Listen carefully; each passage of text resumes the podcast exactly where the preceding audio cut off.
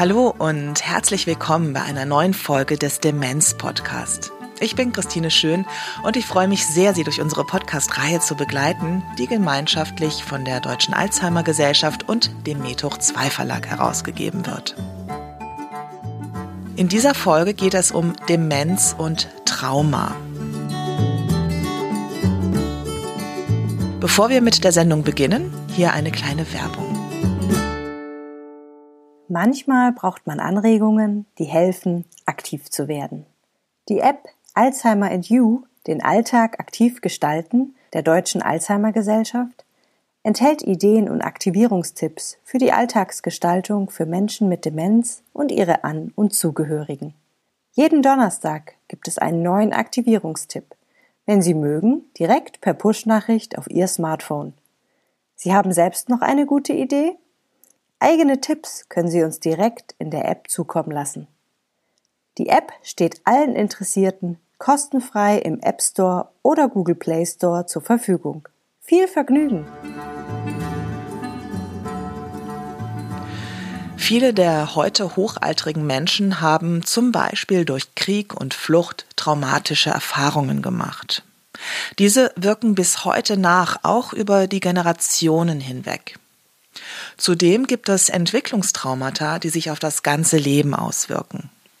Was das ist und wie sich all diese Erfahrungen im Alter und bei einer Demenz zeigen, darüber sprechen wir in dieser Sendung unter anderem mit der Diplom-Theologin und Diplom-Psychogerontologin Sabine Scheiner-Zangel, die in München das Institut Aufschwung Alt gegründet hat und seit vielen Jahren in Altenhilfe und Gerontopsychiatrie arbeitet.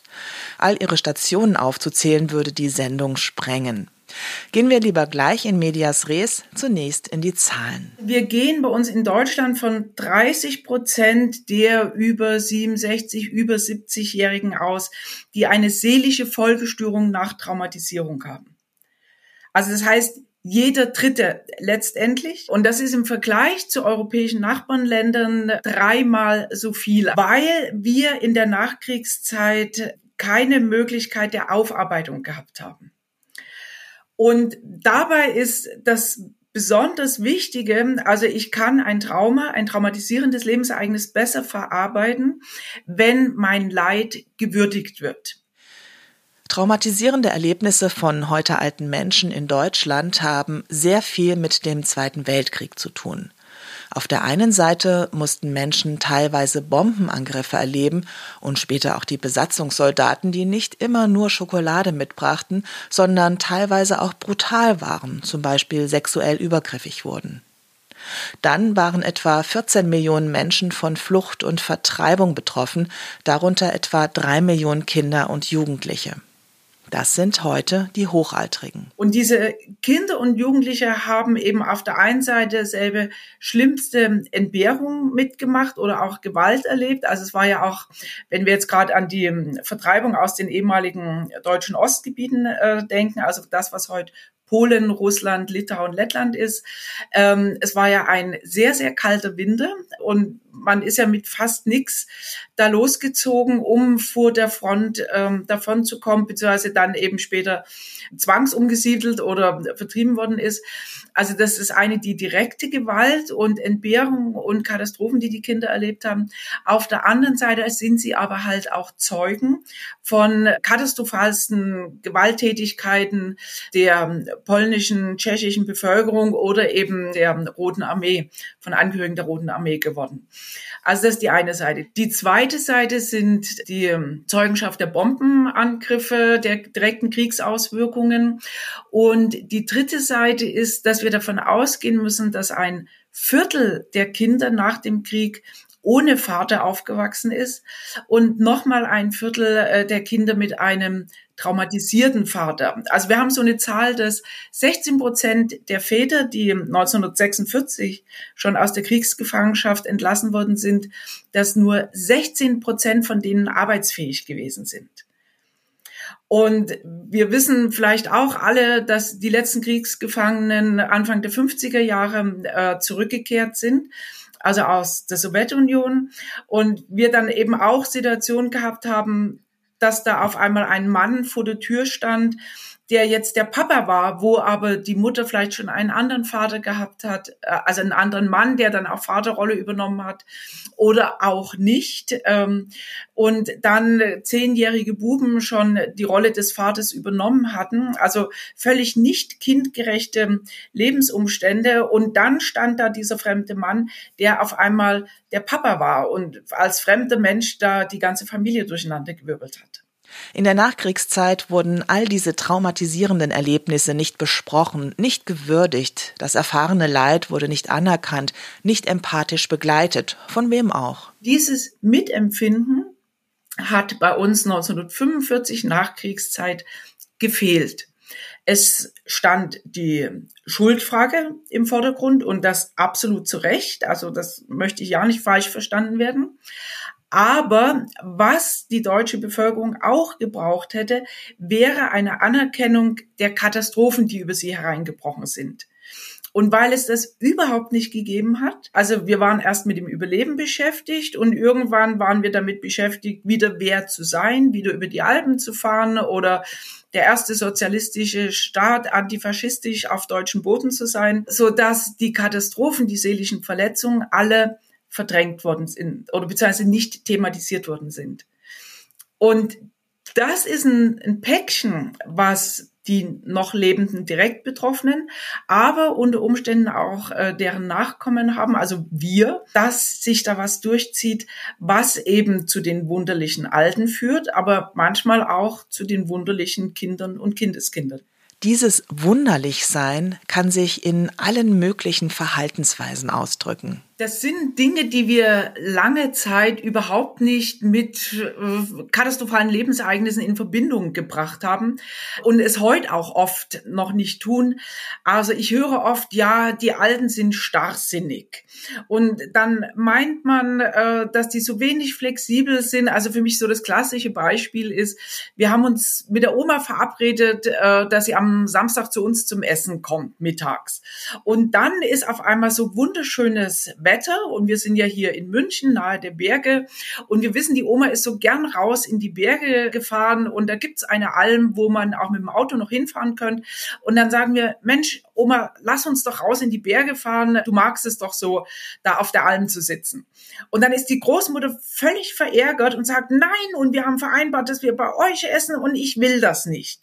Und wir sind vor den Kopf geschlagen, weil wir haben es doch nur gut gemeint und denken dann für uns, naja, die starrsinnigen Alten. Oder der Alltag ist so durchorganisiert, durchgetaktet und es darf auf keinen Fall irgendeine Abweichung davon geben. Also da, wir haben das Gefühl, so eine, ganz große mangelnde Flexibilität, die dann automatisch dem Altsein zugeschrieben wird, was aber eben nicht hundertprozentig stimmen muss.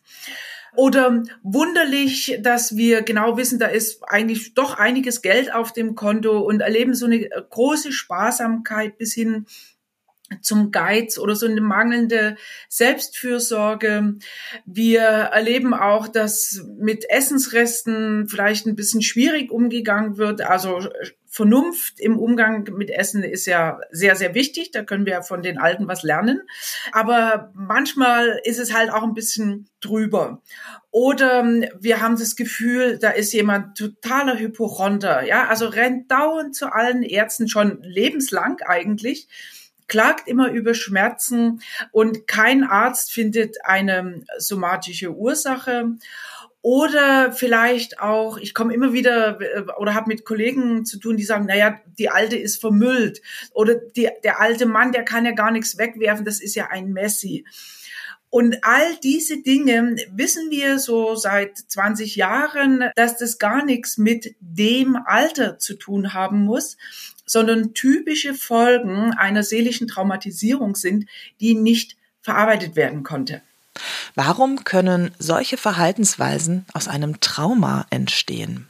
Wenn wir den Begriff Trauma nehmen, heißt es erstmal nur Wunde und in unserem Zusammenhang seelische Wunde. Und das Kennzeichen eines traumatisierenden Lebensereignisses ist der Kontrollverlust. Und ein Mensch, dessen Gehirn, dessen Seele das nicht verarbeiten kann, schwört sich, also immer unbewusst, nie wieder, und zwar nie wieder, Kontrollverlust. Und das heißt, in Zukunft ist das Leben davon geprägt, alles im Griff haben zu wollen. Und wenn ich einmal zum Beispiel erlebt habe, ich bin ausgebombt, ich bin geflohen, vertrieben, Flucht, also habe alles verloren. Kann genauso sein, meine Wohnung ist abgebrannt äh, oder ich bin aus anderen Gründen obdachlos, wohnungslos geworden. Dann werde ich in Zukunft alles tun, damit ich nie wieder in diese Situation gerate. Also bloß immer irgendwas auf der hohen Kante haben, niemals über die Stränge schlagen, weil man weiß ja nicht, was kommt. Neben den oben aufgezeigten sogenannten Schocktraumata gibt es auch noch Entwicklungstraumata, die in den letzten Jahren in der Fachwelt immer stärker beachtet werden. Darüber habe ich mit einer Expertin für Entwicklungstraumata gesprochen, das ist Dami Scharf. Die 58-jährige Sozialpädagogin und soziale Verhaltenswissenschaftlerin arbeitet als Traumatherapeutin und hat sich auf körperorientierte Psychotherapie spezialisiert. Sie bildet Therapeutinnen und Therapeuten in somatischer emotionaler Integration aus. Das ist sehr kurz gefasst eine körper- und bindungsorientierte Methode und Haltung gegenüber den Klientinnen und Klienten, die es leichter macht, Menschen mit Traumata zu erreichen. Entwicklungstrauma sind die steten Tropfen quasi, die wir erleben als Kinder. Und zwar ab vor der Geburt. So, man sagt, wir bilden Gedächtnis, wie das Leben so ist und wie sicher das Leben ist, ab dem dritten Schwangerschaftsmonat, den wir natürlich nicht erinnern in dem Sinne, die aber auf uns wirkt. Und hier ist vielleicht einmal zu klären, also es gibt einfach unterschiedliche Gedächtnisformen und für uns ist wichtig, dass die meisten Menschen unter Erinnern, Gedächtnis verstehen, ähm, ich kann sagen, was ich heute Morgen gefrühstückt habe oder wo ich letztes Jahr im Urlaub war und ich kann das sozusagen erzählen. Das ist das explizite Gedächtnis. Und dann gibt es Gedächtnis, wie zum Beispiel, wie ich Fahrrad fahre oder wie ich reagiere, wenn mir jemand was Nettes sagt oder mir ein anderer Mensch nahe kommt. Da reagiere ich drauf, meistens ohne überhaupt bewusst zu merken, wie ich reagiere. Aber ich habe ein festgelegtes Muster, wie ich reagiere. Und das ist das implizite Gedächtnis. Da sind Muster quasi in uns abgelegt, die wir ganz, ganz früh gelernt haben und die wir aber nicht beschreiben können in dem Sinne. Wir können eben nicht sagen, ah, damals hat meine Mutter mich immer böse angeguckt, deshalb habe ich heute Schwierigkeiten, wenn mir jemand in die Augen guckt das sozusagen ist Arbeit, das rauszufinden, dass es da womöglich einen Zusammenhang gibt. Wenn wir eben über Entwicklungstrauma sprechen, dann sprechen wir eben viel über die Muster, die sich in unserem Leben ganz, ganz früh gebildet haben, eben in den ersten Lebensjahren, in dem Umgang, den unsere Eltern mit uns hatten wie sicher unsere Eltern sich angefühlt haben, wie verfügbar die waren, wie emotional einfühlsam unsere Eltern waren, wie sehr sie unterscheiden konnten, zum Beispiel zwischen ihren eigenen Bedürfnissen und den Bedürfnissen des Kindes. Das können zum Beispiel viele Menschen gar nicht. Sie denken immer, das, was mir gut tut, tut auch dir gut. So, aber äh, dem ist einfach oft nicht so. Und auch, wie reguliert die Eltern sind, also wie sehr emotional ich quasi mich so regulieren kann, dass ich in einem guten emotionalen Zustand bin. Das muss nicht immer sein, dass ich den ganzen Tag äh, grinsend durch die Gegend laufe, sondern es muss so sein, dass ich im Kontakt mit mir bin, weiß, wie es mir geht und quasi einigermaßen ausgeglichen bin. Wir kennen alle Menschen, wo das überhaupt nicht funktioniert, diese Art von Regulation. Die mögen wir meistens nicht so wahnsinnig gerne oder finden sie sehr schwierig im Umgang, weil wir nie wissen, wie die heute reagieren, wie sie heute drauf sind. In diesem Sendungsteil reißen wir die Theorie zum Entwicklungstrauma nur an. Mehr dazu, was dabei im Nervensystem passiert und was das für die Menschen und für die therapeutische Begleitung bedeutet, können Sie im Bonusteil der Sendung von Dami Scharf hören. Entwicklungstraumata sind sicher auch bei einigen der heute alten und hochaltrigen Menschen zu finden. Man muss nicht dabei gewesen sein, um zu ahnen, dass Eltern im Krieg oftmals nicht hundertprozentig da sein konnten. Dazu kommt noch eine Erziehung, die geprägt war von entsetzlichen Büchern wie dem der begeisterten Nationalsozialistin Johanna Haarer mit dem Titel Die deutsche Mutter und ihr erstes Kind. Das Buch erschien erstmals 1934 und wurde mehr als eine Million Mal verkauft, übrigens entschärft bis in die 1980er Jahre. In dem Buch wurde absolute Beziehungslosigkeit propagiert. Die Kinder sollten satt und sauber sein, ansonsten durch Zuwendung, ich zitiere, nicht verweichlicht werden. So vertrat Hara die These, dass man Babys schreien lassen solle. Das würde die Lungen abhärten und sie kräftigen. Für Babys ist das eine grauenvolle existenzielle Erfahrung. Das heißt, das Baby läuft ins Leere mit seinem Gefühl nach Bindung, nach Kontakt. Und das ist ein super frustrierendes Gefühl, wenn die Person dann nicht mehr zu uns zurückkehrt. Wenn man sich vorstellt, man ist so ein kleines Baby, dann kann man sich vorstellen, dass alleine sein eigentlich bedeutet zu sterben man lässt eben Babys so nicht alleine einfach so. Und für Babys, das kann man einfach mal austesten, man legt sich auf den Rücken und dann weiß man, wie weit, wie groß die Welt von einem Baby ist. Da ist nichts sonst. Man kann den Kopf nicht heben. Man kann nicht mitkriegen, dass jemand im Nachbarzimmer ist. Man ist einfach da und ist ja bewegungslos. Sie können ja nicht, sie können das ja alles noch nicht. Und dafür äh, scheint uns die Empathie zu fehlen. Diese Idee, dass man Babys schreien lässt, ist völlig schwachsinnig, weil ein Baby kann sich nicht selbst beruhigen. Also es ist einfach nicht möglich. Das ist nicht manipulativ oder sonst irgendwas. Das, das weiß noch gar nicht, was das sein soll. So, ähm, sondern es kann es nicht aufgrund seiner Entwicklung. So, das heißt, die Beruhigung muss von außen kommen. Ein Baby hört auf zu schreien, wenn es erschöpft ist, aber nicht, weil es einsieht, dass es jetzt keinen Sinn macht oder so. Deswegen, ich weiß nicht, ob Sie sich erinnern, damals, als Sie in Rumänien und so die Waisenhäuser aufgemacht haben. Und das, was die äh, Leute am meisten erschrocken hat, die da rein sind, die Psychologen und überhaupt alle, ist die absolute Stille dass da 100 Kinder sind und kein Geräusch. So. Und das bedeutet, dass die einfach zutiefst resigniert haben, weil sowieso niemand kommt.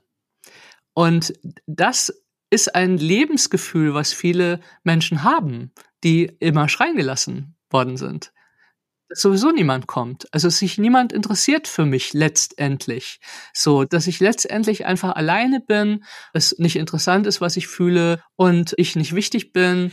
Wenn ich als Baby diese Erfahrung gemacht habe, nicht zu wissen, ob mir jemand hilft, ob mich jemand unterstützt, ich in anderen Menschen Geborgenheit und Schutz finden kann, dann wirkt sich das auf das ganze Leben aus. Auch wenn man erwartet, dass man Menschen nicht trauen kann, wird man immer bestätigt werden, weil irgendwann macht immer jemand irgendwas, was einen verletzt. Das ist einfach normal. Das gehört zu Beziehungen dazu. Und Menschen, die sicher gebunden sind und diese so nicht so tiefe Verletzungen mit sich tragen, die wissen das. Die sagen, das gehört einfach dazu. Und dann reparieren wir und dann gehen wir weiter.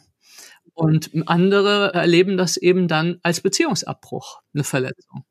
Das ist ein Riesenunterschied. Insofern ist das, was wir da sehen, ist eben also ich nehme immer gern ein Bild und zwar, das gilt für Demenzkranke meiner Meinung nach noch viel, viel mehr. Menschen, die nicht nach innen gucken wollen, weil sie Angst haben oder nicht die Möglichkeit haben, leben immer wie, als hätten sie einen Fuß auf einer Falltür in den Keller. Die halten sie zu. Also das heißt, auch der Radius wird enger von unserem Leben, weil Sicherheit dann einfach die aller, aller oberste Bedürfniskategorie ist, so.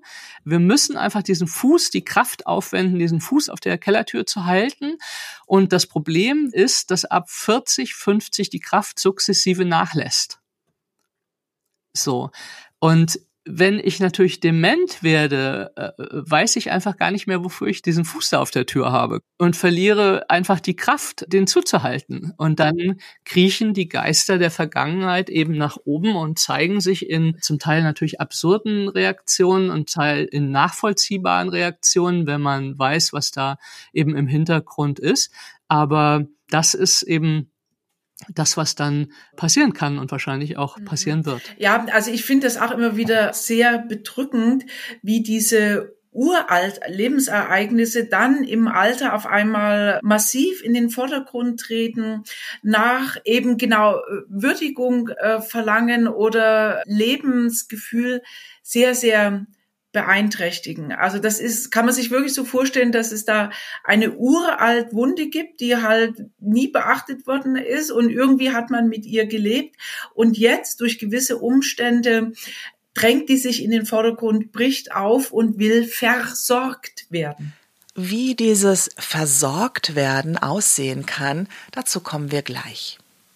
Frau Scheiner hat zunächst mal ein sehr beeindruckendes Beispiel dafür, wie eine vermeintlich extrem harmlose Situation zu einem Trigger werden kann. Trigger heißt erstmal nichts anderes als Auslöser, kommt aus dem Englischen. In unserem Zusammenhang sind das Sinneseindrücke, die in der traumatisierenden Situation vorhanden gewesen sind. Also das kann ein Geruch sein, das kann ein Geräusch sein. Äh, uns wird immer wieder berichtet, die Silvesterböller äh, erinnern an die Bombenangriffe oder auch das Glockengeläut erinnert dran, als eben die Besatzungsmächte einmarschiert sind. Es kann aber auch äh, der Geruch des Fliedes sein. Wohl im Mai 45, 1945 gab es sehr viel Fliederblüten, die dann an die Besatzungsmächte an die Panzer gemacht hatten und da äh, schlechte Dinge damit verknüpft sind. Es kann äh, ein Dialekt sein, es kann ein Akzent sein, es kann ein Geschmack sein, es, also Geräusche alles. Es kann aber eben auch Musik sein. Und da hatte ich in einer Betreuungsgruppe mal, also wo wir miteinander Nachmittag mit Menschen mit Demenz verbracht haben, eine alte Dame, die bei dem Lied Alle meine Entchen getriggert war und zwar furchtbar. Also wir saßen zusammen, haben gesungen und dann sagt eine Person, ach, jetzt würde ich gern alle meine Entchen singen. Da haben wir gedacht, ja klar, und dann haben wir das angefangen zu singen. Und dann ist eine Besucherin völlig verzweifelt zusammengebrochen und war überhaupt nicht zu beruhigen oder dass wir irgendwie zu ihr Kontakt aufnehmen konnten. Und erst lange danach haben wir erfahren, dass die eben eine äh, dieser Flüchtlinge aus dem heutigen Polen gewesen ist. Und da gab es ja ein Kriegsschiff, die Gustloff. Und dieses Kriegsschiff ist über die eiskalte Ostsee gefahren und wurde ähm, durch Beschuss versenkt und hatte ähnlich wie die Titanic zu wenig Rettungsboote und zu wenig Rettungsringe. Und unsere alte demenzkranke Dame hatte es auf ein Rettungsboot geschafft und die Kinder auf der Gustloff, es waren 9000 Menschen, die da drauf waren, einige hatten Rettungsringe bekommen. Und dann hat die Frau erleben müssen, wie in der eiskalten Ostsee die Kinder mit den Rettungsringen umgekippt waren, also Köpfchen unters Wasser, Beinchen in die Höhe. Und dann war der Text dieses Liedes der Trigger, der sie eben wieder in diese Katastrophe des Schiffsuntergangs der Flucht auf der Ostsee gebracht hat. Wie kann man da reagieren? Frau Scheiner war damals, lange ist's her, ziemlich hilflos. Es ist ein riesen Lernprozess und es ist ganz normal, dass wir auch hilflos in solchen Situationen sind. Was sehr, sehr gut ist, wenn wir es schaffen in solchen Situationen, wäre in dem Fall ruhig zu sein und mit tiefer, dunkler Stimme zu sagen, es ist vorbei, Sie sind in Sicherheit. Und wenn ich mich an die Situation erinnere, wäre es bei der alten Frau gut gewesen, sich auch neben sie zu setzen und den Arm um die Schulter zu legen. Also sie wirklich auch mit körperlicher Nähe zu trösten. Ich warne ausdrücklich davor, dass jeder alte Mensch, der getriggert ist, der verzweifelt ist, will in den Arm genommen werden. Das ist auch so eine Unart, verbreitete Unart, um das mal ganz klar auszusprechen. So, weil es kann nämlich auch sein, dass genau diese körperliche Nähe genau das Falsche ist. Und gerade wenn jemand eher aufgeregt ist oder auch mit körperlicher Abwehr versucht, uns auf Distanz zu halten, müssen wir die Distanz akzeptieren. Also unser Intimbereich im Sinne der körperlichen Distanz sind 90 Zentimeter. Und wenn ich da jemanden sehr verzweifelt erlebe, wo ich auch das Gefühl habe, also bloß nie körperlich näher kommen, könnte ich mich hinhocken, also wenn jemand da eher am Boden ist oder so weit unten, also auf Augenhöhe gehen und versuchen laut, deutlich zu sagen, huhu. Und wenn Sie mich jetzt sehen können, würden Sie sehen, dass ich so mit der Hand winke, ja. Also ich habe mein Gegenüber, winke mit der Hand und sage, huhu.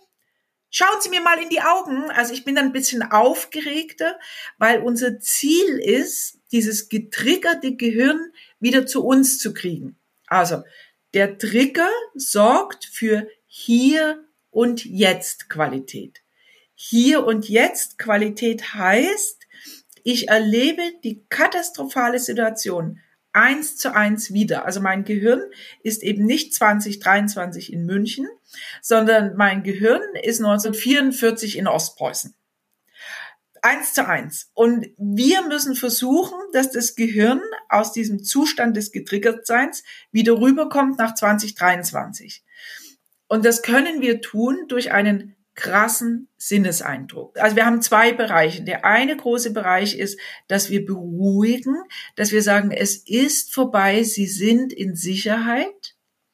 Und der andere große Bereich ist, dass wir das Gehirn versuchen, durch einen krassen Eindruck wieder rüber zu uns nach 2023 zu holen. Also, hu, schauen Sie mir mal in die Augen oder wir könnten auch klatschen, also das Gehirn aufschrecken. Manchmal hilft auch etwas Scharfes, eine Chili, eine saure Gurke. Es kann helfen, den Menschen in Bewegung zu bringen. Wenn die Person kognitiv noch dazu in der Lage ist, können Sie sie auch darum bitten, zum Beispiel die Blumentöpfe im Zimmer oder was auch immer da ist, zu zählen. Und dann kann es auch etwas Tröstliches sein. Eine Tasse Kakao, ein Stückchen Schokolade, ein Apfel, was auch immer für den jeweiligen Menschen passend ist. Wichtig, bei aller Biografiearbeit das Trauma niemals direkt ansprechen, aber es würdigen. Also dann zum Beispiel zu ihrem Großvater zu sagen, unglaublich, unglaublich, was du mitgemacht hast. Und Sie merken, ich bleibe in der allgemeinen Floskel, also nicht zu sehr ins Detail gehen, überhaupt nicht ins Detail gehen, aber dieses allgemeine Wahnsinn, Wahnsinn können wir uns gar nicht mehr vorstellen. Also ausschalten, Leid würdigen. Und dann die Stärken, die Ressourcen benennen. Die haben es ja irgendwie geschafft, so alt zu werden. Also da ist ja eine große Zähigkeit da. Und es sind ja ganz oft Menschen, die ein gelungenes Leben haben mit allen Ecken und Kanten, die gelungene Familienarbeit, beruflich Erfolg hatten, die vieles geschafft haben. Und dann, äh, nachdem wir eben gesagt haben, unglaublich, was ihr oder was du da mitgemacht hast, aber sage mal, wie hast du es geschafft, so ein gestandenes Mannsbild zu werden? Oder ich frage mich immer, so gelungene Kinder, da kann ich mir doch glatt eine Scheibe abschneiden als Mutter. So Geschichten, ja. Also, dass wir die Gedanken versuchen, aus diesem Kreislauf der Katastrophe wegzuholen, zu sagen, ja, ich sehe, es ist unglaublich und rüberzuholen und zu sagen, aber schau mal, du hast was geleistet im Leben, du hast schöne Momente gehabt. Worauf bist du stolz? Wenn dann die Person wieder bei uns im Jetzt ist, setzt Frau Scheiner gern ein Freudekästchen ein, das sie für alle Menschen mit Demenz empfiehlt. In dem finden sich Dinge zum Anfassen, die für die jeweilige Person besonders sind. Das Gehirn wird durch das Taktile nochmal ganz anders aktiviert. Wir wissen etwas aus dem Leben des alten Menschen, was den stolz macht oder was der wahnsinnig gerne gemacht hat, was er liebt. Und dann bauen wir ein Schatzkästlein. Das kann ein Schuhkarton sein, es kann auch was ein kleineres Behältnis, also Kiste sein. Und da ist etwas drin, was ich mit etwas sehr Schönen aus meinem Leben verbinde.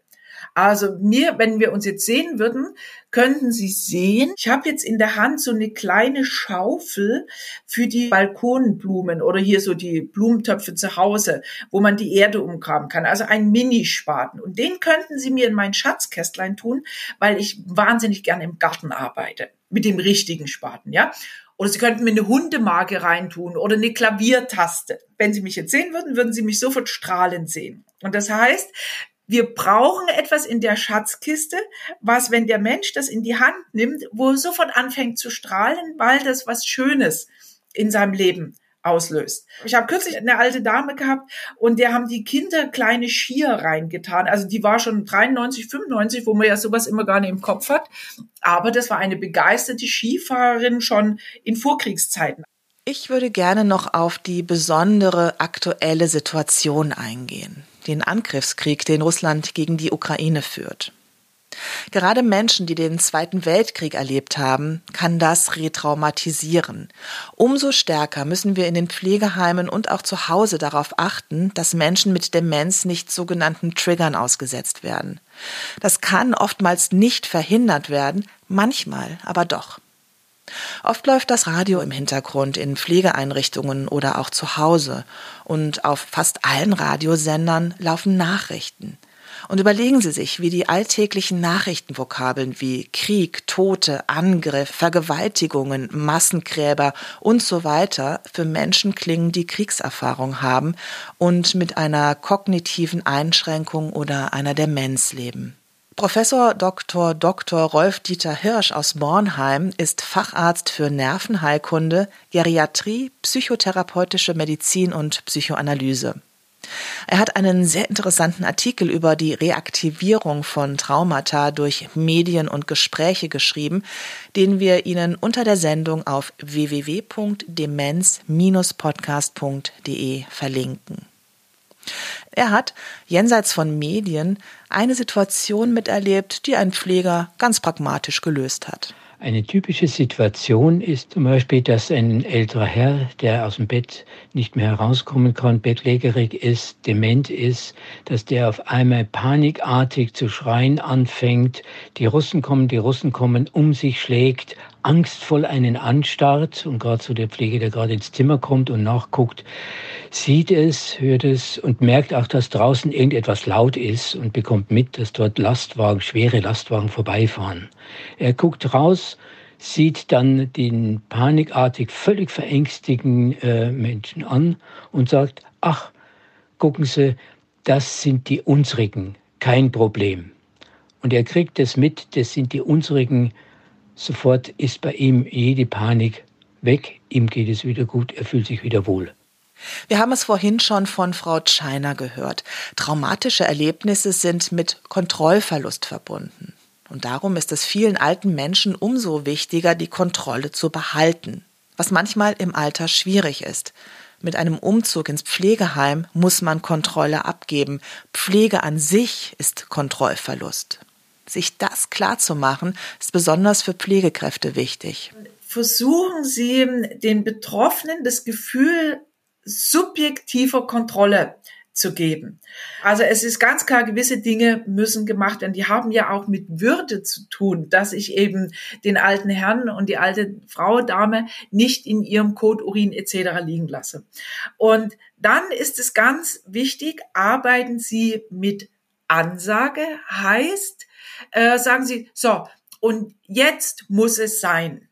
Oder jetzt helfe ich Ihnen ins Bad. Und Sie hören schon, ich habe einen sehr bestimmten Tonfall, diese herzliche Autorität. Was ich den Kollegen im Pflegeheim und Krankenhaus immer wieder empfehle, ist, klopfen Sie an die Zimmertür, bleiben Sie im Türrahmen stehen und sagen Sie, in fünf Minuten kommen wir.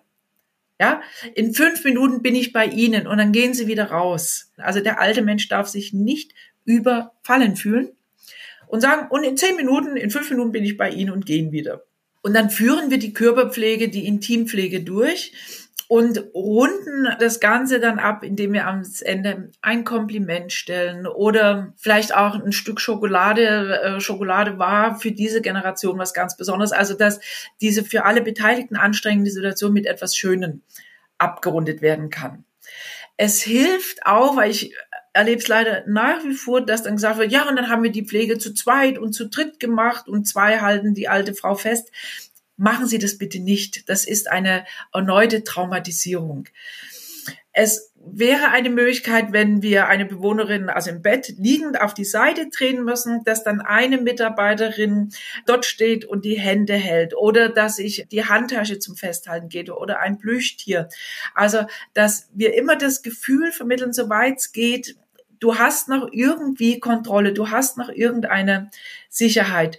Und wenn wir grundsätzlich in der gesamten Pflegebegleitung immer wieder Momente schaffen, wo die Betroffenen das Gefühl haben, ich habe noch etwas im Griff, dann ist der gesamte Stresslevel etwas gesenkt. Mir hat kürzlich eine Mitarbeiterin ganz nett äh, gesagt, sie geht in das Zimmer der Bewohnerin rein und bleibt aber auch sofort stehen und sagt als allererstes, na, Chefin, was machen wir heute? Und alle anderen Mitarbeiter hatten große Probleme und Abwehrverhalten und alles. Und nur dieser Satz, na, Chefin, was machen wir heute? führt dazu, dass eine völlig andere Ausgangssituation ist und Pflege gut gelaufen ist. Liebe Hörerinnen und Hörer, das Thema Trauma ist so riesig, dass wir es in dieser Sendung nur anreißen konnten. Ich hoffe dennoch, dass Sie eine gewisse Ahnung bekommen haben, was ein Trauma bedeutet und wie es sich im Alter und in einer Demenz auswirken kann und wie Sie dem begegnen können. Was wir gar nicht ansprechen konnten, ist die Weitergabe von Traumata über Generationen hinweg und dass auch An- und Zugehörige von Menschen mit Demenz durch die Erkrankung natürlich auch in ihren eigenen Entwicklungs- und Bindungstraumata berührt werden und in dieser Not gesehen werden müssen. Hierzu und zu vielem mehr hat Frau China publiziert. Den Link setzen wir Ihnen unter die Sendung auf www.demenz-podcast.de. Ebenso wie Links zu Dami Schafs Webseite und YouTube-Kanal, auf dem Sie viele sehr gut verständliche Videos finden, die Sie sich kostenlos anschauen können. Ebenso finden Sie unter der Sendung den Link zu Professor Hirschs Text und zu weiteren Informationsquellen. Im Anschluss an die Sendung hören Sie Dami Scharf mit ein paar ausführlicheren Informationen über die Grundlagen von Entwicklungstraumata und wie diese mit dem Nervensystem zusammenhängen. Wenn Sie finden, dass wir im Demenz-Podcast bestimmte Themen angehen sollen, dann schreiben Sie uns eine Mail an info@demenz-podcast.de. Wir freuen uns sehr über Ihre Vorschläge. Vielen Dank fürs Zuhören. Ich wünsche Ihnen alles Gute. Bis zum nächsten Mal. Tschüss. Ihre Christine Schön.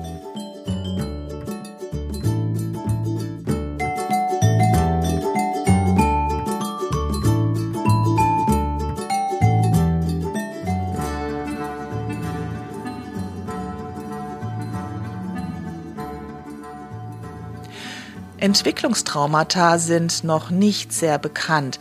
Dabei haben sie massive Auswirkungen auf das weitere Leben, auch als Erwachsene. Wir haben es schon in der Sendung gehört. Sie entstehen in frühkindlichen Entwicklungsphasen, also bevor Menschen eigene Mechanismen für belastende Situationen entwickeln konnten.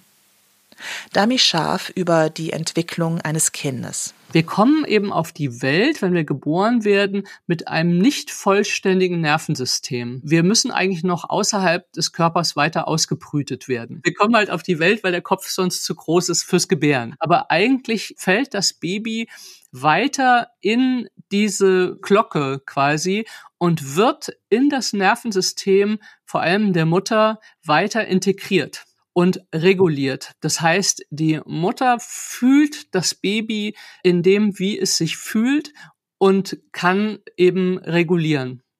So.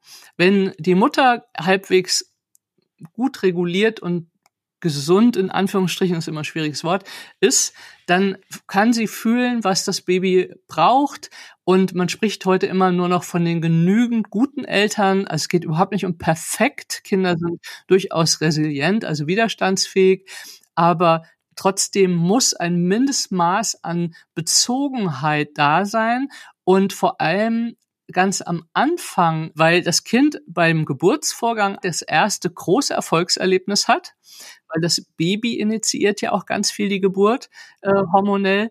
Und das andere ist, es wird verkörpert. Also es kriegt ganz viel Druck. Das schwimmt ja ganz viel am Anfang und ist quasi aufgelöst in dieser, in seiner Umwelt. Und hier kriegt es plötzlich das erste Mal ein Gefühl von Grenzen. Es wird so wie in den Körper rein, in den eigenen Körper reingepresst. Dann sollte das Baby eigentlich einfach nur auf den Bauch gelegt werden, ohne dass irgendwas passiert, so dass das Baby Zeit hat anzukommen, sich zu orientieren und dann robbt es selber zur Brust. Und diesen Vorgang nennt man Selbstanbindung. Und wenn das alles gut funktioniert und das guckt dann in liebende Augen und alle freuen sich und sagen, hey, es ist so schön, dass du da bist, so, und wir sind auch da und freuen uns auf dich und so, dann kommen wir mit einem Gefühl auf die Welt oder können mit, wenn dann nicht mehr so viel Schlimmes passiert, dann sind wir mit einem Gefühl auf der Welt, dass es einen Sinn hat, dass wir da sind, dass es schön ist, dass es uns gibt und dass wir einfach einen Wert in uns selbst haben, ohne dass wir was arbeiten müssen, zum Beispiel dafür. So. Und das ist so der erste große, große Schritt, wo Bindung passiert. Ja, und von da geht's dann eben weiter, wenn es gut läuft, sag ich mal, dann sind eben Eltern da und äh, kümmern sich und gehen auf das Baby ein. Und dann lernt es mit der Zeit, vor allem in den ersten drei Jahren, die sind da am wichtigsten, wie es selbst die eigenen Emotionen quasi regulieren kann. Dann fängt das an. Und vor drei können Kinder das einfach noch gar nicht. Also müssen sie das über die Zeit eben lernen, indem die Eltern oder wir quasi Kinder von außen regulieren, aber nicht nur, und das ist ganz wichtig, nicht nur nach unten. Die meisten denken dann, ja, das Kind muss beruhigt werden. Das ist ein Faktor. Der andere Faktor ist aber, das Kind muss ja auch lernen, nach oben zu können quasi. Also das heißt, dass wir Freude ausdrücken können, dass wir glücklich uns fühlen können, dass wir expandieren können als Gefühl. Auch das müssen wir lernen. Und das lernen wir halt, indem Leute Spaß mit uns machen, uns in die Luft werfen, kitzeln oder äh, und gleichzeitig aber so eingetunt auf uns sind, dass sie aufhören, wenn sie merken, es ist dem Kind zu viel. Also Kinder werden ja dann steif oder wenden sie Babys wenden, versuchen sich abzuwenden und es gibt Eltern, die das sofort beachten und das Kind dann beruhigen und ihm helfen, wieder quasi wieder sich zu beruhigen. Und es gibt Eltern, die machen einfach weiter. Und dann lernt das Kind mit der Zeit, lernen wir eine Assoziation zwischen äh, hohe Erregung, das kann Freude, das kann alles Mögliche sein, ist unangenehm, endet immer unangenehm. Und das bedeutet eben, dass viele von uns wirklich Schwierigkeiten haben, im späteren Leben glücklich zu sein, Freude zuzulassen und zu expandieren, sich zu öffnen, weil wir dann sofort denken, dann sind wir verletzlich und nee, lieber nicht. All dies drückt sich über das Nervensystem aus, das bei uns allen jeden Tag zwischen Erregung und Beruhigung hin und her schwingt. Und Menschen, die sozusagen eine gute, bezogene Kindheit hatten, haben, das nennt man das Toleranzfenster, haben eine hohe Schwingungsbreite in ihrem Toleranzfenster. Das heißt, sie können viele schöne Gefühle wirklich zulassen und genießen, können aber auch spüren, wenn sie traurig sind und bei sich bleiben und können da drin schwingen. Und andere, wo das gar nicht funktioniert hat, die haben halt ein ganz enges Toleranzfenster und sind eigentlich mit allem, was sie erleben, immer nur gestresst.